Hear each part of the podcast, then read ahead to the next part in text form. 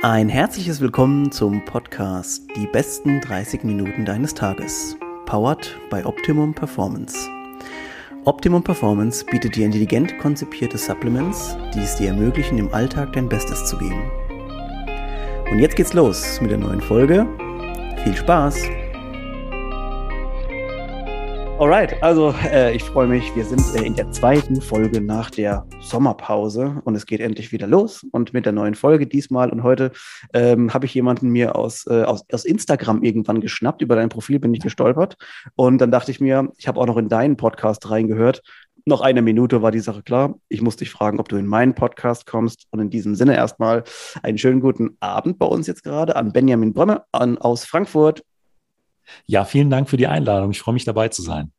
Äh, wenn ihr jetzt sehen könntet, wie er strahlt, dieses Bild müssen wir auf jeden Fall aufnehmen. Also das, äh, das ist auch, obwohl es jetzt Donnerstagabend 21 Uhr ist und vielleicht andere Leute schon im Feierabend sind, das auf jeden Fall ist das, äh, was mich motiviert, das zu machen. So ein strahlendes ich, Gesicht. Ich denke, du kannst bestätigen, Podcasten macht einfach Spaß.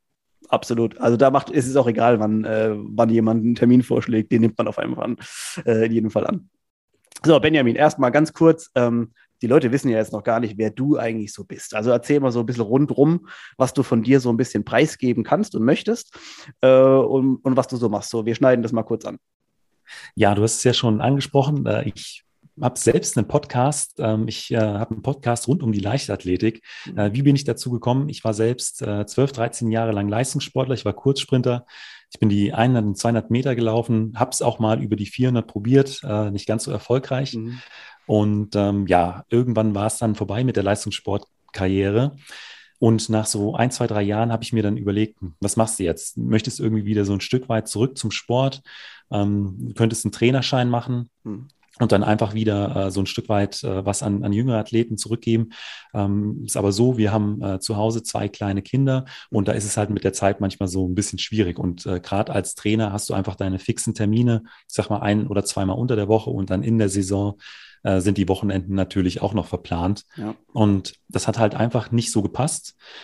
Und dann habe ich gemeinsam mit meiner Frau irgendwann mal Brainstorming betrieben und wir hatten dann so eine Liste von anderen Sachen, äh, die man eventuell noch machen könnte. Und sie sagte dann ganz zum Schluss, schreib doch mal Podcast mit drauf. Und ich so, ja, aber ähm, was will ich denn, was, warum soll ich das mit aufschreiben? Ja, du hörst doch so gerne Podcast, vielleicht ja. könntest du auch selbst einen machen. Oh Mann. Die Idee äh, hat mich damals überhaupt nicht überzeugt, aber irgendwie äh, war der Gedanke dann so im Hinterkopf. Mhm. Und ja, über die Wochen und Monate äh, habe ich so drüber nachgedacht und fand das dann doch immer interessanter, zumal man sagen muss, dass ich durch meine Zeit als Sportler einfach noch recht gute Kontakte in die Leichtathletik hatte. Ja. Und ähm, irgendwann habe ich dann so überlegt, ja, probierst es vielleicht doch mal. Und dann habe ich so drei, vier, fünf äh, Freunde angeschrieben, hier hättet ihr Interesse, ähm, vielleicht mal eine Folge mit mir aufzunehmen. Mhm. Wenn es nichts ist, dann äh, müssen wir es nicht veröffentlichen. Alle haben zugesagt. Ähm, die Folgen waren, ja, ich habe sie mir äh, gern angehört. Freunde von mir, denen ich die gezeigt habe, äh, die war, fanden die auch gut. Und dann haben wir gesagt, okay, dann stellen wir die online. Und ja, so hat das Ganze im Prinzip begonnen. Und ähm, jetzt interviewe ich im Prinzip jede Woche einen anderen Gast aus der Leichtathletik. Jetzt zu den mhm. Olympischen Spielen haben wir auch so ein bisschen äh, Wettkampfberichterstattung gemacht. Und ähm, jetzt gibt es auch noch einen YouTube-Kanal. Ich war bei vier ehemaligen ähm, Athletinnen und Athleten im Training mhm. und äh, habe mittrainiert, bis ich nicht mehr konnte. das ist sehr charmant auf jeden Fall umschrieben, ja. Und äh, die anderen haben weitergemacht und Genau. Mir noch einen Spruch gedrückt und äh, dann sind in den nächsten Lauf eingestiegen. Nee, ähm, es hat auch super viel Spaß gemacht. Und ja, das ist im Prinzip so äh, der, der Name Mein Athlet, die, die mhm. Marke, die da mittlerweile tatsächlich so ein Stück weit draus entstanden ist. Stimmt, ja. Ihr habt auch einen Shop und so, habe ich gesehen, ne? Ja, genau. Es gibt mhm. äh, Hoodies jetzt ähm, passend zum Herbst. Es gibt auch äh, Sport-T-Shirts, ähm, weil da die äh, Nachfrage äh, über Instagram tatsächlich auch recht groß war. Ja. Und ja, das ist halt so ein, ein, Hobby von mir oder mein Hobby, das ja Stück für Stück tatsächlich dann doch wächst. Und es macht unglaublich cool. viel Spaß. Ähm, ich ich habe mir jetzt gerade die Frage noch gekommen. Du hast selber den Sport ausgeübt. Ähm, hat dich irgendwann mal eine Art wie eine Verletzung dazu gezwungen, damit aufzuhören? Oder hast du einfach für dich gesagt, okay, hey, zwölf Jahre in dem äh, Sport ist mir jetzt erstmal genug und ja, äh, das ja. reicht erstmal? Ähm, ich hatte es ja schon angeschnitten. Ich habe mich auch dann über die 400 Meter versucht in der letzten mhm. Saison also mein Ziel war ähm, schon irgendwie mal äh, bei internationalen Meisterschaften, äh, bei, bei großen in, in die Nationalstaffel reinzukommen über die 100 ja. Meter. Also eine Europameisterschaft, WM, natürlich Olympische Spiele wäre natürlich so ein Traum gewesen. Mhm. Ähm, zu der Zeit, zu der ich äh, relativ stark war, so 2009 bis 2012, ähm, hat sich im deutschen Sprint sehr, sehr viel getan. Mhm. Julian Reuss war da sehr stark, Sven Kniphals, mhm. ähm, Julian, äh, ähm, Lukas Jakubczyk Mhm. Alles sehr, sehr starke Sprinter. Deutscher Rekord wurde auch gebrochen und die Zeiten, die ich gelaufen bin, waren dann doch relativ weit weg, mhm. äh, um realistisch da eine Chance für die, für die Staffel zu haben. Und ähm, meine 200 Meter Zeit neben der 100 Meter Zeit, die war auch recht gut und man kann anhand der 200 Meter Zeit eine Prognose ausrechnen, was man theoretisch über die 400 laufen kann. Mhm. Über die 400 Meter ist die Konkurrenz nicht ganz so stark wie über die, über die 100. Da gibt es ja auch eine Staffel. Und ähm, dann haben wir ähm, im Prinzip vor meiner letzten oder vorletzten Saison entschieden, äh, wir steigen um. Ich war auch in einer Langsprint-Trainingsgruppe und wir versuchen das einfach mit den 400. Ähm, ja. Rein rechnerisch hast du da gute Chancen, auch vorne mit dabei zu sein. Das hat dann leider nicht ganz so geklappt. Die, also 400 Meter Training ist wirklich brutal. Ähm, das äh, kann man nicht anders beschreiben. Ja. Ähm, ich hatte dann auch mit, eher nicht mit Verletzungen, aber mit vielen Erkältungen zu kämpfen, weil auch das mhm. Immunsystem dann gerade bei so einer Umstellung einfach ein bisschen mehr belastet ist. Mhm. Und dementsprechend war die Saison äh, dann nicht so, wie ich mir das erhofft habe. Auch die Zeiten waren nicht so gut. Und ja, du hast gesagt, nach 12, 13 Jahren ähm, überlegt man sich dann, okay, man investiert schon sehr, sehr viel in den Sport. Ähm, jetzt das Ergebnis war dann nicht so, so der Bringer. Und ja. dann habe ich, musste ich irgendwann sagen, okay, ähm, bis hierhin und nicht weiter. Mhm. Das ist eine sehr, sehr schwere Entscheidung, wenn man das so lange gemacht hat. Aber so kam es dann irgendwann, dass ich dann gesagt habe, gut, das war es jetzt mit dem Leistungssport merkst du jetzt heute, du bist jetzt ein paar Jahre ja raus, konntest dich quasi auch ein bisschen erholen. Merkst du das heute noch in den Knochen, was du da fabriziert hast mal?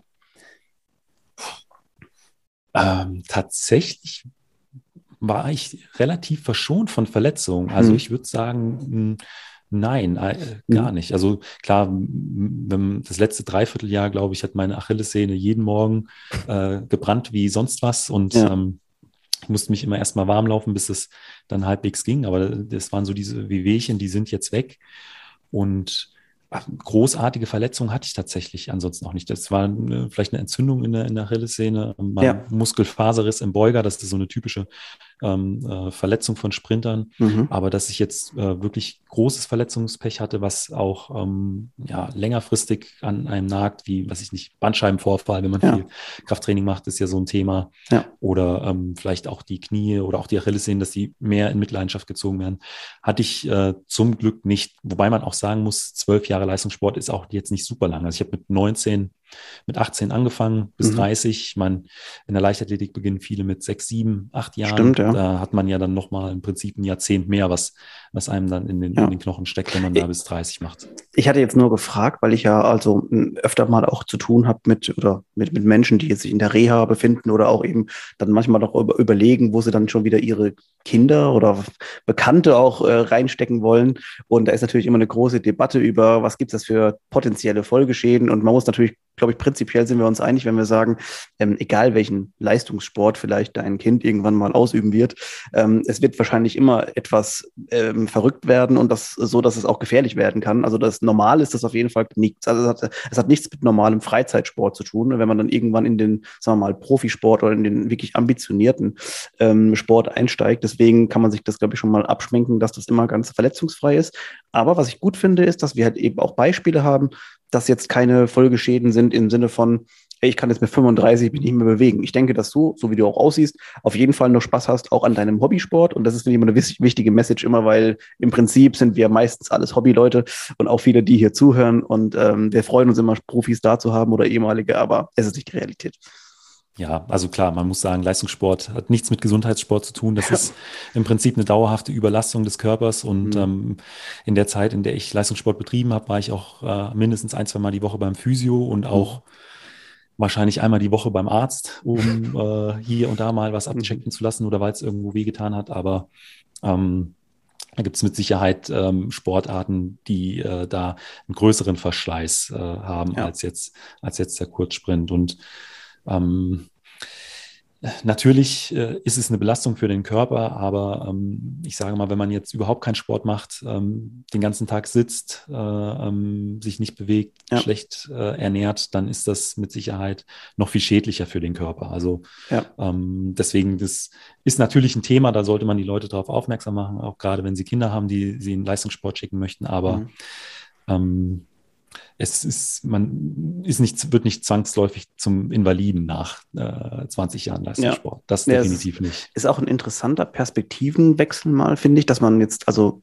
so betrachtet man es ganz selten, dass man sagt, ja, ähm, das ist natürlich nicht toll, wenn ich jetzt vielleicht oder ein ambitionierter Hobbyathlet bin und sage, ich gehe jetzt vier, fünf, sechs Mal ins Training die Woche. So, es gibt aber halt auch Leute, die halt null Mal gehen. Und das, das ist eine interessante Perspektive, dass eben beides äh, sehr schädlich sein kann. Und ähm, da muss man natürlich am Ende entscheiden, äh, von der Gesundheits- oder vom Gesundheitsaspekt her ist natürlich die Bewegung erstmal unser Freund ähm, und eben nicht das Sitzen. Äh, das nur kurz nochmal als, als ähm, ja, vielleicht als kurzes Fazit nochmal von dieser, von diesem, äh, von dieser Themenstellung. Jetzt hast du gesagt, du hast mit 18 quasi erst angefangen, so richtig. Aber Sport vorher hast du bestimmt trotzdem schon gemacht. Hm, ich habe von 13 bis 16 Fußball gespielt. Mhm. Da hat man auch gesehen, dass ich ein äh, dass ich kein Talent fürs Fußballspielen, aber höchstwahrscheinlich fürs Sprinten habe. Ja. Aber auch in einem ganz, ganz kleinen Verein. Der mhm. hat sich dann, also das, der hat sich dann im Prinzip aufgelöst, weil wir nicht mehr genügend Mitglieder hatten. Mhm. Und ähm, das, wir haben damals auch relativ weit weg von einem Leichtathletikverein gewohnt. Damals äh, habe ich noch nicht in Frankfurt gelebt. Und mit 18 mit dem Autoführerschein hat sich das dann eben einfach ergeben, dass ich dann in die nächstgrößere Stadt einfach mal so, das war da Wetzlar in Mittelhessen ist das mhm. äh, ähm, ähm, gab es einen größeren Verein und da bin ich dann halt irgendwann mal aufgetaucht, habe gesagt, ich würde das gerne mal ausprobieren. Mhm. Und so ist es dann im Prinzip äh, zustande gekommen. Äh, jetzt hast du vorhin erzählt, du hast ähm, dann zum Ende deiner Karriere hin äh, gesagt, du willst wechseln äh, von der Disziplin quasi von, von jetzt Kurzsprint zu Langsprint heißt das, ich, so genau kenne ich mich gar nicht aus, aber die 400 Meter ja, sind auf jeden genau. Fall Langsprint. Und das ist auch echt, eine, ich glaube, die beste Definition, die man so geben kann, weil vielleicht kannst du nur kurz aus dem Nähkästchen plaudern, egal mit welcher Person man irgendwann mal über Leichtathletik spricht. 400 Meter, also 800 ist noch ein bisschen, glaube ich, noch ein bisschen krasser und schlimmer, aber 400 Meter ist im Prinzip 100 Meter Sprint viermal. Ja, also wenn man, wenn man angeht wie die 100 Meter, dann kommt man, ich würde sagen, maximal so 250 Meter weit. Das ja. ist, ähm, ich habe letztens gelesen, dass es neben dem Rudern äh, die härteste Sportart überhaupt ist, weil mhm.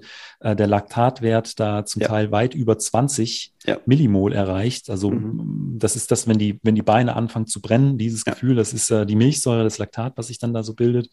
Und ähm, es ist halt auch nicht unüblich, dass Leute sich nach einem 400-Meter-Lauf auch mal übergeben oder dass ja. man halt auch grundsätzlich ein Gefühl hat, als, als hätte man was getrunken, mhm. äh, kribbelt dann auch in Arm und Bein und es geht einem danach auch erstmal wirklich dreckig, das, ja. das muss man sagen, weil ähm, es, man geht so extrem in die Übersäuerung rein. Man hat zwar eine eine Schonzeit zur ähm, 200 Meter Bestzeit. Also man geht nicht voll an, mhm. ähm, aber ähm, es ist halt auf jeden Fall noch Sprint. Ja. Und ähm, spätestens ab, ich sag mal so 250, 300 Meter merkt man dann auch, dass ja der Mann mit dem Hammer kommt. Da geht das Rennen eigentlich erst los und äh, hinten raus ist es dann halt einfach wirklich nur noch beißen und versuchen, die, die Technik irgendwie sauber auf die Bahn zu bringen. Ähm, ich glaube auch, dass dieser, ich muss kurz einhaken noch, weil es so gut passt. Ich weiß nicht, vielleicht gibt es ein paar Freaks, die hier dabei sind, die sich noch an die Folge erinnern, als ich hier den Olympiaruder Max Planer hatte ähm, und der ein bisschen erzählt hatte, auch von seinen Trainings. Äh, du kennst ihn ja, glaube ich, auch. Ja. Ähm, und dann hat er erzählt, dass er einmal mit einem Laktatwert von weit über 20 äh, ins Krankenhaus eingeliefert worden ist und halt wirklich so äh, wichtige Organe einfach gestreikt haben. Und es wirklich, das war wirklich ganz knapp vorm also der war irgendwie zum Ausfahren auf dem Fahrrad nach dem Training und ist da vom Fahrrad so eigentlich im Prinzip runtergefallen. Und also es ist echt schon lebensgefährlich, über welche, welche Themen, Bereiche wir dann so sprechen. Ähm, vielleicht irgendwann, wir haben vorhin schon drüber gesprochen, gehen wir noch mal ein bisschen eher auf Thematik, so ein bisschen nerdy äh, Science-Zeug ein. Aber im Prinzip ist es das, man macht sich halt schon ziemlich kaputt, muss man schon ganz ehrlich sagen. Und wie du eben gesagt hast, der Mann mit dem Hammer kommt irgendwann mal so am, in den letzten 100 Metern und dann ist wirklich nur noch, dann musst du wirklich ähm, Cojones haben und das nochmal durchzuziehen. ja, das kann man so sagen, ja. Die äh, Geschichte von Max kenne ich auch, als er da tatsächlich ins Krankenhaus reinkam. Ja. Äh, das ist natürlich eine Extremsituation. Ja. Ähm, aber es ist wirklich so, dass man da bei, die, bei diesen Belastungen, jetzt sei es jetzt Rudern oder 400 Meter, man trainiert ja auch so ein Stück weit dann tatsächlich darauf, ähm, dann auch die Warnsignale vom Körper da vielleicht so ein bisschen auszublenden ja. und dann halt auch über die eigentlichen Grenzen hinauszugehen, um mhm. da die, die, richtigen, die gewissen Zeiten zu erreichen. Aber normalerweise ist es dann tatsächlich doch so, dass man ist nicht im Krankenhaus landet. Also das ist sollte man nicht, schon, ja. Ja, ja, das muss man sagen. Aber es geht einem schon schlecht danach, da kann man mhm. sich äh, sicher sein. Für eine Viertelstunde, 20 Minuten und dann ist es auch wieder, ist auch wieder vorbei. Also ich, ich will jetzt nicht dazu jemandem raten, das mal zu machen. Also es ist sehr spannend, wenn man seinen Körper mal selber auch, also wirklich, ich glaube, mehr fühlen kann man seinen Körper nicht, äh, wenn man halt in diesen, ähm, in diesen Intensitäten auch mal trainiert. Äh, es ist eine sehr interessante, manchmal auch ein bisschen bedrohliche Erfahrung, würde ich sagen, dass man einfach merkt, okay, also hier ist jetzt wirklich gerade wirklich der absolute ähm, Notzustand, autonome Reserven sind wahrscheinlich in dem Fall schon abgerufen worden. Man ist wirklich so bei 120 Prozent und mehr ist einfach nicht mehr drin. Also es ist wirklich sehr spannend, wenn man sich ähm, diese, sagen wir mal, diesen oberen Peak von 5 Prozent nochmal anschaut, was dann halt eben auch wirklich der Top-Sportler ausmacht. Ähm, ja, also irgendwie, ich könnte da jetzt noch weitermachen, aber ich habe echt noch jetzt, weil es einfach zu spannend ist, noch ein paar andere Sachen, über die ich noch mit dir ein bisschen sprechen will. Und zwar, weil jetzt gerade, jetzt war gerade Olympia, wir haben ja, also hoffentlich alle mal reingeschaut, auch in verschiedene Sportarten. Und du bist jetzt, Benjamin, ja auch ein bisschen an der, an der Quelle quasi dran von vielen Leichtathleten, die jetzt auch vielleicht dort waren oder mit denen du schon mal gesprochen hast. Und ich finde, ähm, oder ich, bevor ich mal meinen eigenen Take dazu habe, würde ich gern von dir hören, wie schätzt du so ein bisschen die Lage der Leichtathletik in Deutschland ein? Also wir, was ich glaube, was wir wissen ist, blöd, dass der Sport relativ wenig, also eigentlich im Prinzip zu wenig ähm, supported wird, dass es Leute gibt, die einfach nur Profis sein dürfen. Das ist das, glaube ich, was wir immer wissen. Ähm, vielleicht ist es ja auch, hat sich auch ein bisschen was in der, in der Kultur da geändert. Ähm, wie ist so deine Meinung zu dem? Wie, wie sind wir situiert in Deutschland im Leichtathletik? Jetzt bezogen auf die Leistungen, die bei den Olympischen Spielen erbracht wurden oder so eine Gesamtüberblick? Beides, beides. Okay. Ähm, insgesamt war es, glaube ich, denke ich, auch wie, wie für viele andere äh, Sportarten waren es zwei sehr, sehr schwierige Jahre, gerade auch für den, für den Nachwuchs und für alle Nicht-Kaderathleten, weil mhm. wirklich sehr lange alle Trainingsstätten gesperrt waren, man kaum Möglichkeiten hatten, auch, hatte auch draußen im Stadion unter freiem Himmel äh, zu trainieren. Ähm, und das glaube ich, auch für äh, einige, die in so einem Alter, ich sage jetzt mal 13, 14, 15 sind, vielleicht auch dazu geführt hat, äh, dem, dem, Sport den Rücken zu kehren. Weil ich mhm. sage mal, wenn man zwei Jahre kein, äh, keine Wettkämpfe machen kann oder anderthalb Jahre, wenn man äh, ein Jahr lang nicht trainieren kann mit seinen Freunden, dann verschieben sich die Interessen äh, mhm. ins Internet, dann sind Computerspiele vielleicht oder andere Sachen interessanter. Und ähm, ja, da bin ich äh, mal so gespannt, wie sich das in den, in den nächsten Jahren äh, insgesamt auf die Leichtathletik dann tatsächlich auswirkt. Aber ich habe da natürlich auch mit vielen äh, Trainerinnen und Trainern gesprochen und auch aus, aus äh, Vereinen im Breitensport. Und für die war es tatsächlich nicht einfach. Und auch weil ähm, lange nicht klar war, was ist denn jetzt, was dürfen wir, ähm, wie, mhm. ähm, wie lange besteht jetzt dieser, dieser Zustand oder müssen wir bald das Training wieder beenden. Ähm, ich habe mich mit, mit Leistungssportlern unterhalten, die bei Olympia waren, die hier in Frankfurt auf einem Parkplatz ihre ähm, Langhanteln und Stände aufgebaut haben, um dort äh, Kniebeugen äh, oder ähnliches zu machen. Ja. Ein äh, äh andere Werfer, die haben, äh, die, die, es gibt ja so Einzelständer, wo man dann die Langhandel drauflegt für, ja. für Kniebeugen und sowas, ja. haben, haben die dann eben mitgenommen äh, aus dem OSP oder aus der Trainingsstätte. Die standen dann im Wohnzimmer, da ging auch der eine oder andere Glastisch zu Bruch. Also ja. das ähm, waren da sehr ähm, kreativ, aber es sind dann natürlich keine äh, optimalen Bedingungen für den Leistungssport mehr, das mhm. muss man auch sagen. Also auch gerade, was für, für einen Leistungssportler absolut wichtig ist, ist die Planbarkeit. Also mhm. ähm, es ist so, wenn jetzt im, äh, im September die Trainingsplanung oder die Wettkampfplanung für das nächste Jahr beginnt, dann weiß ich, wann meine Wettkämpfe sind. Dann weiß ich, wann die Höhepunkte sind. Bei vielen Trainern ist es so, die rechnen in Olympiazyklen. Das heißt, die haben die Planung für vier Jahre und können dir sagen, in äh, drei Jahren, zwei Monaten und vier Tagen trainierst du so grob das. Oder da sind wir zumindest in diesem Zyklus. Ja. Aber wenn nicht feststeht, ob äh, oder wann Wettkämpfe stattfinden, dann verwischt das alles, verschwimmt dann das alles. Dann ist zum einen diese Planbarkeit weg und zum anderen ähm, ist es natürlich auch schwierig für die Motivation. wenn äh, jetzt in diesem Jahr auch wieder keine Olympischen Spiele gewesen wären, ähm, ja, wäre das, glaube ich, auch für viele dann auch aus dem absoluten Leistungssport schwierig ge geworden, wegen der Planbarkeit, wegen der Motivation und natürlich auch wegen Sponsoren. Also das, äh, bei einigen großen Sportartikelherstellern hat man es im letzten Jahr schon gesehen, die haben mhm. einige abgesägt, ähm, standen nicht hinter den Athleten, andere äh, Labels waren da loyaler. Und aber ist halt auch die Frage, wie lange kann man das machen? Deswegen war es, glaube ich, für die Leichtathletik wie auch für andere äh, Sportarten waren es äh, zwei schwere Jahre, würde ich sagen. Um, um ganz kurz einzuhaken, ich mache dann noch eine Folgefrage. Ähm, ich denke auch, dass also die, der, der Nachwuchs hatte ja im Prinzip eigentlich, hat es sich durchgezogen von, äh, von Spielsportarten bis zu Individualsportarten. Eigentlich im Prinzip hatten alle dieselbe, dieselben Probleme, nämlich dass eben die Kids nicht mehr auf, ins Training gehen konnten. Ich glaube, das ist natürlich eins der größten Sachen gewesen oder der Pro Probleme, was auch so ein bisschen die Nachwuchsarbeit. Es wird sich bestimmt auch erst in den nächsten Jahren zeigen, weil wir dann erst wieder Statistiken bekommen. Das ist ja meistens dann immer so, paar Jahre später, dass wir sehen, wie viele tatsächlich rausgedroppt sind aus ähm, dem Vereinssport und so, auch dem Breitensport und eben natürlich auch eben im, im Leistungssport vor allem. Ähm, trotz allem ist natürlich immer auch so, also meiner Meinung nach ist es so, es gibt natürlich immer die Ausnahmen. Jetzt gehen wir mal auch weg vom Fußball, ganz andere Geschichte nochmal.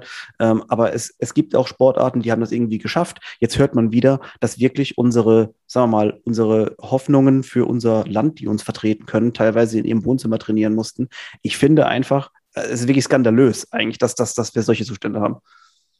Ja, also bei den Leistungssportlern gab es dann irgendwann tatsächlich doch dann doch wieder bessere Bedingungen, äh, dass die dann zumindest in die in die Trainingsstätten äh, konnten, um am Olympiastützpunkt oder oder am, Verein zu trainieren. Aber das ist dann halt wirklich nur nur ein sehr sehr kleiner Teil der, mhm. Sportler. Also wenn das 0,1 Prozent aller Leichtathleten Leichtathletinnen sind, dann ja, ist es wahrscheinlich viel. Wenn wir gerade mal einhaken bei 0,1 Prozent, das ist auch so ein bisschen meine, meine Folgefrage oder auf das, was ich hinaus wollte. Ähm, was schätzt du denn? Gibt es bei uns jetzt hier im, im Leichtathletikbereich, äh, vielleicht untergliedert sich auch noch mal ein bisschen in Disziplinen das speziell, aber gibt es wirklich Leute, die wirklich nur von dem Sport leben können?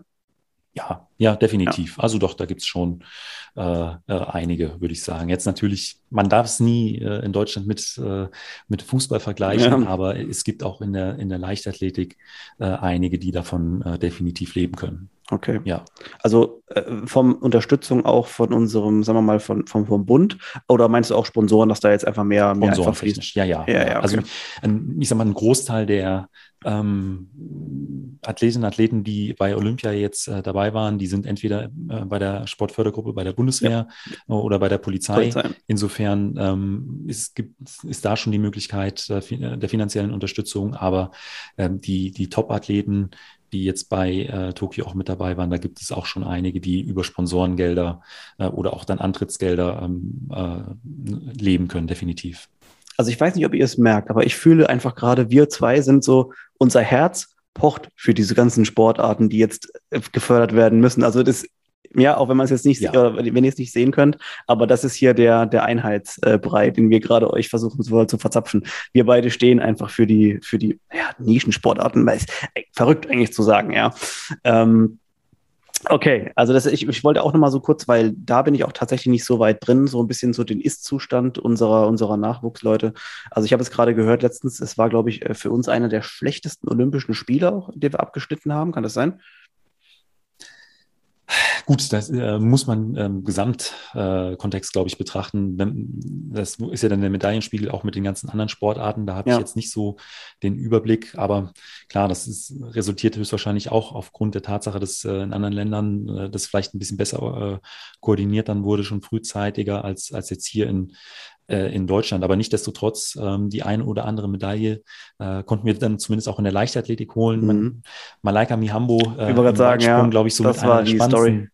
Wettkämpfe äh, überhaupt bei den Olympischen Spielen. Im letzten Sprung äh, haut sie da ein Ding raus, sieben Meter glatt.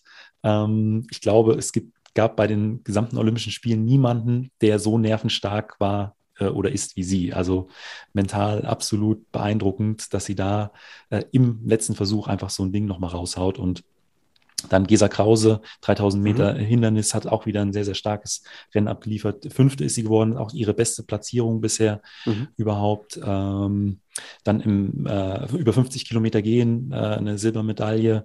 Also es gab auch da schon äh, das äh, eine Wichtige. oder andere Highlight. Jetzt hatten wir es, oder du hast gerade nochmal angesprochen, ähm, das ähm, mentale Stärke, die auch immer dazugehört. Und äh, ich habe es ja vorhin schon mal kurz gesagt. Ein Zitat, ich, ich suche mir ja gerne immer Zitate von Leuten raus, wenn ich so ein bisschen stöbere. Und dann äh, ein Zitat hast du mal getätigt, und zwar hieß das damals, man würde doch sagen, dass man vom Kopf her ein bestimmter Typ sein muss, um ein guter Sprinter zu sein. Ähm, das Zitat geht noch ein bisschen weiter. Ne? Es geht halt, ähm, ne? du hast zehn Sekunden Zeit, um da quasi dann deine 100 Prozent oder noch mehr zu abzuleisten. De deiner Meinung nach, ja, es, also was ja offensichtlich ist, dass nicht jeder Mensch äh, ein Sprinter sein kann oder in so kurzer Zeit so fokussiert sein kann. Ähm, aber gib uns mal deinen Take so ein bisschen zu deinem Zitat, wie das so dazu kam.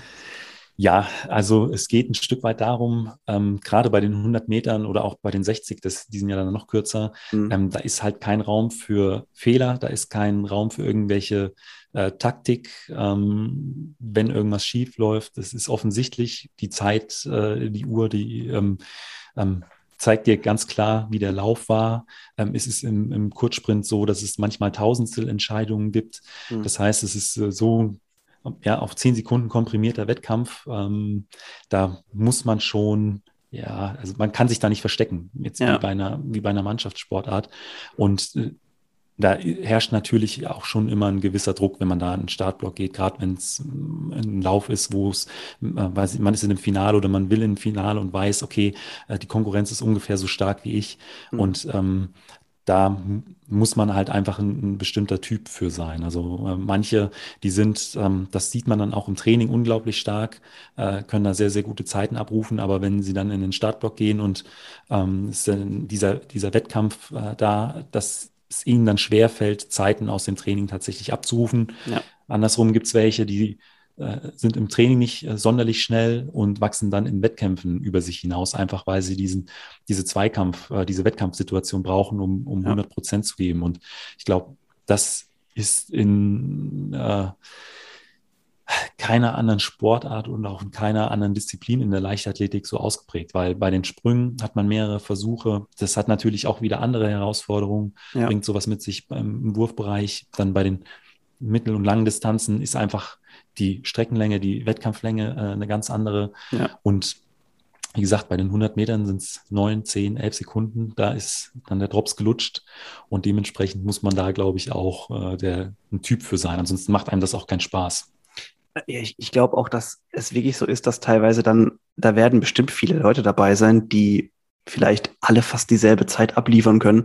Aber im Endeffekt setzt sich wahrscheinlich der durch, der jetzt einfach nervstärker ist. Ähm, wir haben jetzt auch, also es gibt natürlich bestimmt auch einen Drop-off, wo man nochmal sagt, hey, das, es gibt einfach Leute, die sind, man merkt es ja in der Leichtathletik, geht es dann manchmal um 0, oder drei Zehntel oder wie auch immer, wo man sagt, ey, da kommst du einfach momentan nicht ran. Das ist ja auch, man merkt, man weiß ja auch, wie man sich verbessern kann und äh, so große, so große Zahlen sind dann manchmal auch gar nicht drin. Aber tatsächlich ist es auch wirklich auch so, dass man dort ähm, in der in der Zeit, wo es drauf ankommt, dann wirklich dann auch abliefern muss. Ähm, ähnlich wie jetzt auch zum Beispiel, wir hatten es gerade von äh, vorhin von Lisa Marie Schweizer, die jetzt auch gerade bei uns nochmal im Podcast war. Äh, Gewichtheben ist es auch irgendwie verrückt, wenn man sagt, ich fliege nach Tokio für sechs Versuche. Also das ist es ist, es ist eigentlich unglaublich, ähm, dass, äh, ja, was da für eine Arbeit drin steckt oder wie passioniert diese Menschen sein müssen, um ihr Leben darauf auszurichten. Das ist einfach nur krank. Ja, aber ich glaube, da liegt dann auch so der Reiz äh, darin, äh, an der Perfektion zu arbeiten, so an sich zu arbeiten, ja. Stück für Stück äh, besser zu werden. Ich glaube, daraus äh, habe ich zumindest immer meine, meine Motivation rausgezogen. Und wenn es nur um Hundertstel Sekunden dann tatsächlich ja. ging. Aber und ich das macht auch, den Reiz aus.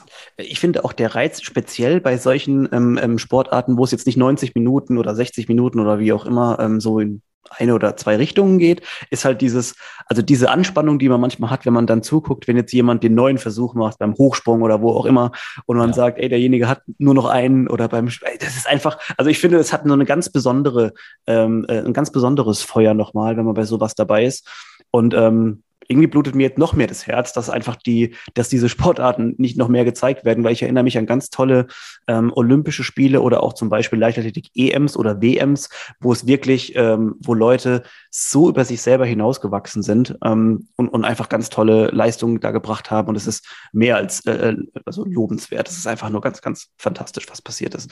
Ähm, ja. Aber vielleicht haben wir noch geschafft, ein bisschen Werbung zu machen, auch dass wir einfach uns auch um diese Sportart ein bisschen mehr kümmern. Hier sind ja eh Leute dabei immer, die super aufgeschlossen sind, also für alle möglichen Sportarten. Deswegen glaube ich, dass wir da das richtige Publikum auch so ein bisschen ansprechen. Ja, absolut. Also gerade äh, bei internationalen Höhepunkten, äh, aber auch bei Meetings ja. ähm, gibt es immer wieder unglaubliche äh, spannende Situationen. Jetzt auch ein Highlight, was mir noch einfällt zu den Olympischen Spielen. Im Hochsprung gab es ja ähm, das erste Mal zwei Goldmedaillen. Mhm, stimmt, ähm, ja. Äh, auch eine super spannende Situation. Ähm, mhm. die hätten noch in den Stechen quasi gehen können. Mhm. Aber ähm, einer der beiden äh, Springer äh, fragte dann den Kampfrichter, ob es möglich wäre, ob sie sich nicht die, die Goldmedaille teilen können. Und das war ähm, für mich einfach so das der so olympische cool. Moment. Also ja. das war so, dass darum geht es auch eigentlich bei den Olympischen Spielen, ja. also so ein ja. Stück weit. Also Neben den ganzen Rekorden und, und äh, äh, diesen Sachen. Also wenn, halt wenn ihr euch jetzt, wenn ihr euch das noch nicht angeschaut habt, es gibt es bestimmt auf YouTube. Also das ist ja. wirklich ganz, ganz fantastisch. Also ich glaube, besser kann man den olympischen Gedanken auch gar nicht mehr nachstellen. Ich weiß auch nicht, also das wäre wahrscheinlich im Fußball wäre das einfach nicht möglich gewesen oder vielleicht nee. wenn dann nur bei Olympia. Ähm, ein ganz, ganz toller Moment und auch nochmal, glaube ich, einfach ein ganz, ganz toller ähm, eine Möglichkeit für, für uns auch einfach nochmal ein bisschen auf diese ganz tolle Sportart auch ähm, hinzuweisen. Ja, Benjamin, ähm, es ist wie immer, äh, ich habe mir teilweise Fragen aufgeschrieben und habe gar keine einzige davon verwendet, äh, beziehungsweise außer dein Zitat, weil es einfach äh, schön geflowt hat und weil es einfach Spaß gemacht hat. Äh, wir wollen ja immer so bei einer halben Stunde bleiben und das führt uns leider auch schon eher zum, zum Ende des Podcasts. Ähm, erzähl uns noch mal ganz kurz, wie wir jetzt, ähm, also wenn man deine äh, Stimme, die man gar nicht anders als sympathisch eigentlich im Prinzip finden kann. Äh, wenn man dich jetzt noch ein bisschen mehr anhören will und auch ein paar Gäste zum Leichtathletik, erzähl uns ein bisschen, wie wir dich finden am besten im Netz. Ja, den Podcast gibt es natürlich bei allen Podcatchern, äh, Spotify, Apple Podcast, Overcast, ähm, was es da so gibt. Mhm. Einfach mhm. Mein Athlet suchen oder Leichtathletik-Podcast. Mhm. Ähm, bei YouTube auch einfach Mein Athlet eingeben oder auch mein, über meine Internetseite www.meinathlet.de oder auf Instagram so ja. wie wir zwei uns äh, ja quasi gefunden haben. Ja. Also da kann man mich auch gerne überall anschreiben. Auch wenn man einen Vorschlag hat für eine, äh, für eine Sendung oder für einen Gast, äh, da bin ich immer offen und freue mich darüber. Ja. Also ja. Also ganz wichtig, ne? Mein Athlet, also mein wie Frankfurt am Main. Ne? Stimmt, genau. Nicht, ja. dass er dann mein Athlet sucht Wichtig und ihn nicht findet. ganz genau. Yes, okay. Ähm, ja, also Benjamin, vielen Dank, dass, ähm, dass wir es einrichten konnten. Es war wirklich sehr, sehr cool. Ich hoffe wir sogar, dass wir auch nochmal eine, eine nächste Folge vielleicht nochmal mit ein bisschen spezielleren Themen, was so in die sportwissenschaftliche Richtung geht, gehen. Ähm, super, sehr danke gerne. für deine Zeit. Äh, wir sehen uns nächste Woche. Vielen Dank fürs Zuhören und bis dann. Ciao, Benjamin. Tschüss.